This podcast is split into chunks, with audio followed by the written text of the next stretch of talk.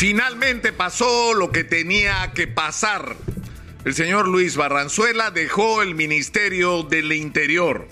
Y de lo que hay que ocuparnos ahora, y en realidad de lo que tienen que ocuparse ahora son los representantes de nuestra clase política, es de la crisis de inseguridad, si hablamos del Ministerio del Interior, porque al igual que tenemos la crisis sanitaria y la crisis económica, vivimos agobiados por la inseguridad. Y no se trata de tomar medidas aisladas, efectistas, desesperadas, como vamos a sacar a las Fuerzas Armadas a la calle. Que las Fuerzas Armadas pueden cumplir un papel, sí, pero las Fuerzas Armadas no son pues las encargadas de luchar contra la delincuencia, están preparados para la guerra, no para enfrentar delincuentes. De eso no se trata, esa no es su tarea. Pueden dar, pueden dar respaldo, cuando la policía organiza un operativo para tomar control de una zona donde simplemente se ha perdido el control ciudadano. Eso tiene sentido. En barrios que están literalmente tomados por la delincuencia. Pero no se puede pensar ni de lejos que la responsabilidad de la lucha contra la delincuencia pueda recaer sobre las Fuerzas Armadas. Pero de lo que se trata, insisto, no es de medidas aisladas, sino de una estrategia. Y de esto se ha hablado pero hasta el cansancio. Porque lo que hay que hacer está claro y está claro hace rato. Lo que falta es decisión y liderazgo político en la lucha contra la delincuencia, que es lo que no ha habido en el Perú en todos estos años. Y por eso estamos como estamos. Está clarísimo lo que hay que hacer. Necesitamos una reingeniería de la policía. No necesitamos policía calentando asientos ni haciendo labores administrativas. Necesitamos policías en la calle y en las dependencias especializadas luchando contra los delincuentes y tomando el control de las calles y devolviéndole la tranquilidad a los ciudadanos. Y eso tiene que hacerse como se ha hecho en todos los lugares donde ha funcionado a través del programa Barrio Seguro, en alianza con los serenazgos, en alianza con los policías particulares, en alianza con los vigilantes que los barrios eh, contratan en alianza con las organizaciones vecinales, ahí donde existan y promoviendo la creación de organizaciones vecinales donde no existan, para todos juntos, coordinados, tener una política de prevención, de control y de derrota de la delincuencia. Que se inviertan los miedos, como se habló en un momento, que los que tengan miedo de salir a la calle sean los delincuentes porque la gente los va a detectar, va a notificar a las autoridades y se les va a capturar. No porque cometieron un delito, sino porque se presume que podrían hacerlo. Es decir, está claro lo que hay que hacer. Pero para eso la policía necesita equipamiento. Y para eso hay que acabar. Ustedes se han puesto a pensar dónde diablos están los patrulleros coreanos, esos que tanto lío se hizo hace algunos años.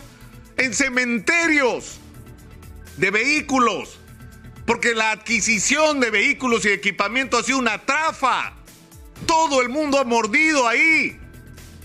Es decir, no solamente el negocio de comprar vehículos, sino de darle servicio, de comprar llantas, de comprar repuestos, de seguros. Todo ha sido un negocio cuando el sistema que usa la industria moderna y el mundo de la seguridad en todos lados es el sistema de renta. Yo contrato 3.000 patrulleros para que me den 3.000 patrulleros 24 horas al día, 365 días al año y con equipamiento. Eso es lo que se hace en todo el mundo. No que se malogre un patrullero y termine enterrado en un cementerio de automóviles, de los que está lleno el país. Y necesitamos que los policías estén comunicados unos con otros y para eso hay tecnología. Para eso hay cámaras, para controlar la acción de la policía y controlar a los propios policías que estén en cada momento donde se supone que deberían estar. Y para que se conviertan en un instrumento articulado de lucha contra la delincuencia.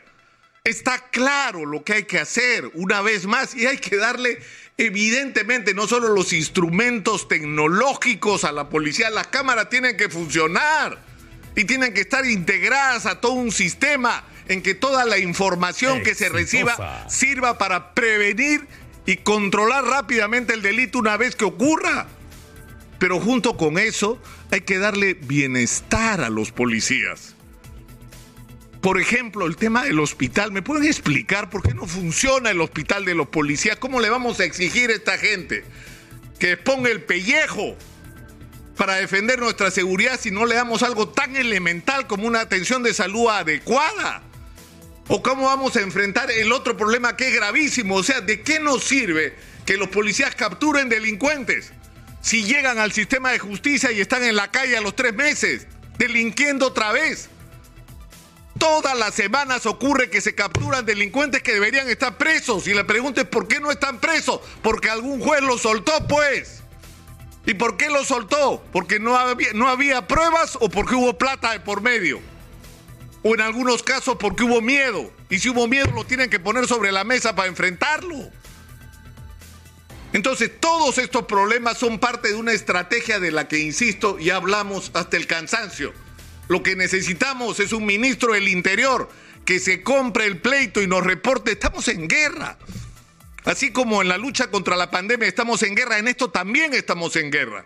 Y necesitamos quien conduzca esta guerra y que se compre el pleito de la seguridad y que nos haga sentir que se están haciendo cosas en esta guerra.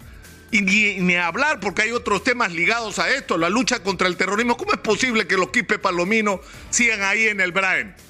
¿Cómo es posible que el cultivo de hojas de coca se haya multiplicado como se ha multiplicado en los últimos cinco años, casi al doble? ¿Cómo es posible que estemos exportando casi 800 toneladas de clorhidrato de cocaína? ¿En qué hemos gastado la plata?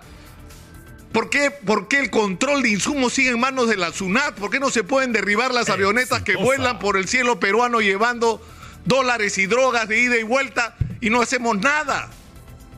Es decir, todo eso tiene que ser parte de una estrategia. Insisto, ya se sabe lo que hay que hacer.